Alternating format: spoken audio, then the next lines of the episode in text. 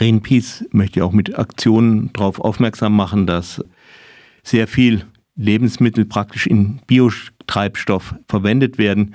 Welche Bedeutung hatten das überhaupt noch so mengenmäßig? Also der Biotreibstoff hat schon äh, eine große Bedeutung. Also wenn wir mal allein das Getreide nehmen, dann ist hm. es so, dass in die Ethanolerzeugung, also Ethanol wird ähm, Benzin beigemischt und in die Ethanolerzeugung wandern allein in Deutschland 2,4 Millionen Tonnen Getreide. Äh, und das ist nur die Hälfte der Ethanolmenge, ähm, die verwendet wird.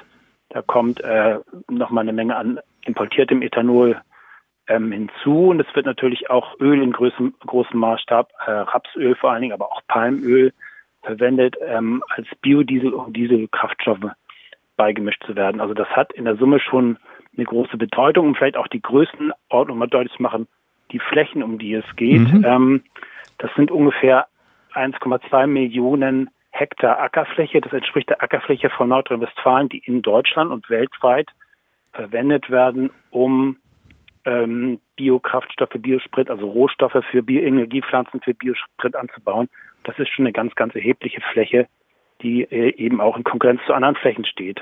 Also da werden eben Nahrungsmittel angebaut, die, wie wir meinen, eigentlich zur Ernährung von Menschen jetzt zur Verfügung stehen sollten und nicht in den Tank wandern sollten.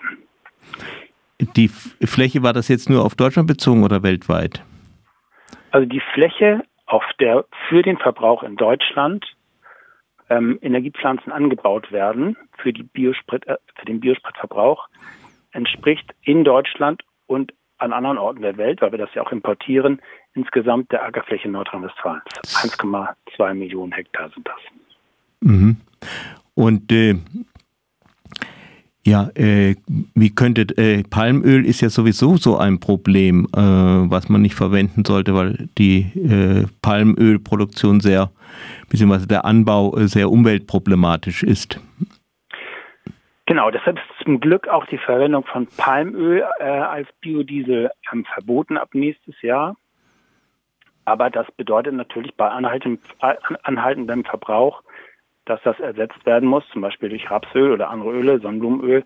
Das heißt, da kommt dann noch mehr Druck auf den Markt in anderen Bereichen. Und wir meinen eben, dass ähm, es jetzt an der Zeit ist, wirklich ein Signal zu, zu setzen mhm. und nicht länger Biosprit zu verheizen, also Lebensmittel, Getreide und Öl ähm, zu verheizen, sondern diese Lebensmittel jetzt freizugeben, weil wir eben ähm, infolge der, des Ukraine-Krises vor einer Hungerkrise stehen, die ähm, Preise auf den Lebensmittelmärkten, ähm, auch durch Spekulation, Getreidemärkten, Weizenmärkten zum Beispiel, sind schon auf Rekordniveau. Die Hilfsorganisationen haben Schwierigkeiten, ähm, zu erträglichen Preisen auch Hilfslieferungen zusammenzubekommen. Menschen in den Ländern leiden schon unter den hohen Preisen.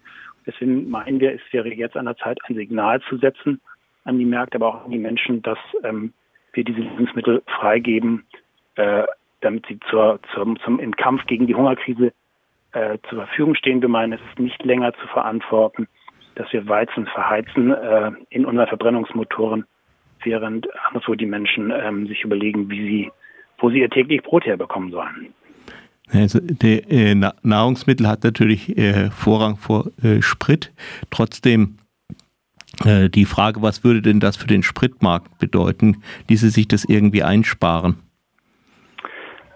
Ja, das ließe sich schon einsparen. Also jetzt dient ja sozusagen die Beimischung ähm, von Biosprit dazu, ähm, die, die ähm, Klimaziele im Verkehrssektor und auch für die Mineralölindustrie zu erreichen. Das ist ohnehin fragwürdig, denn wenn man sich die Klimabilanz der Biotreibstoffe anschaut, dann ist die ähm, nicht so positiv, wie man vielleicht am Anfang mal angenommen hat.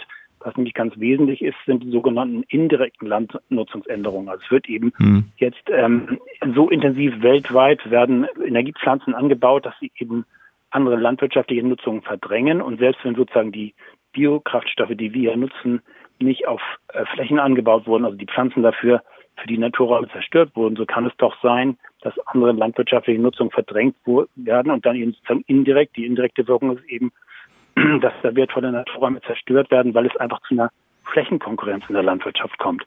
Insofern ist die Klimabilanz eh problematisch, negativ, wie wir sagen würden.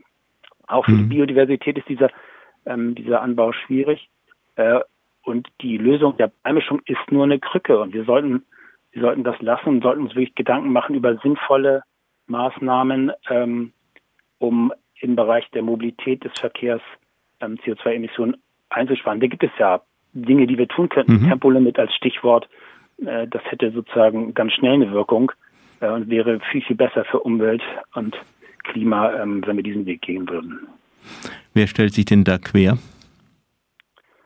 Äh, da gibt es in der Koalition, äh, in der Ampelkoalition, äh, sicherlich die FDP, die, ähm, wie man weiß, und auch der Verkehrsminister ähm, vom Tempolimit nicht so viel hält. Aber am Ende ist der Verkehrsminister gefordert. Auf lange Sicht muss er eben auch ähm, die Verkehrsziele mit Mitteln erreichen, die, die nicht kontraproduktiv sind und die indirekt andere Effekte haben. Insofern muss mittelfristig sowieso äh, der Ausstieg aus dem Biosprit aus, aus ähm, Lebensmitteln gelingen. Und das sieht ja das Umweltministerium jetzt auch vor. Das hat ja auch einen entsprechenden Vorstoß vorbereitet. Der geht schon in die richtige Richtung. Der sieht nämlich vor, die Beimischung äh, zum Anfang nächsten Jahres zu halbieren und dann bis zum Ende des Jahrzehnts auslaufen zu lassen. Das, wie gesagt, ist ein Schritt in die richtige Richtung. Wir meinen er kommt zu spät. Wir brauchen jetzt, hm. auch um die Hungerkrise ähm, zu lösen, brauchen wir jetzt das Signal auch an die Märkte, ähm, äh, dass sich sozusagen das Getreide zusätzlich zur Verfügung steht, Lebensmittel zusätzlich zur Verfügung steht, die Menschen brauchen es jetzt. Deswegen sagen wir Beimischung, denn das kann man technisch und weiteres jetzt sofort stoppen und die Lebensmittel freigeben.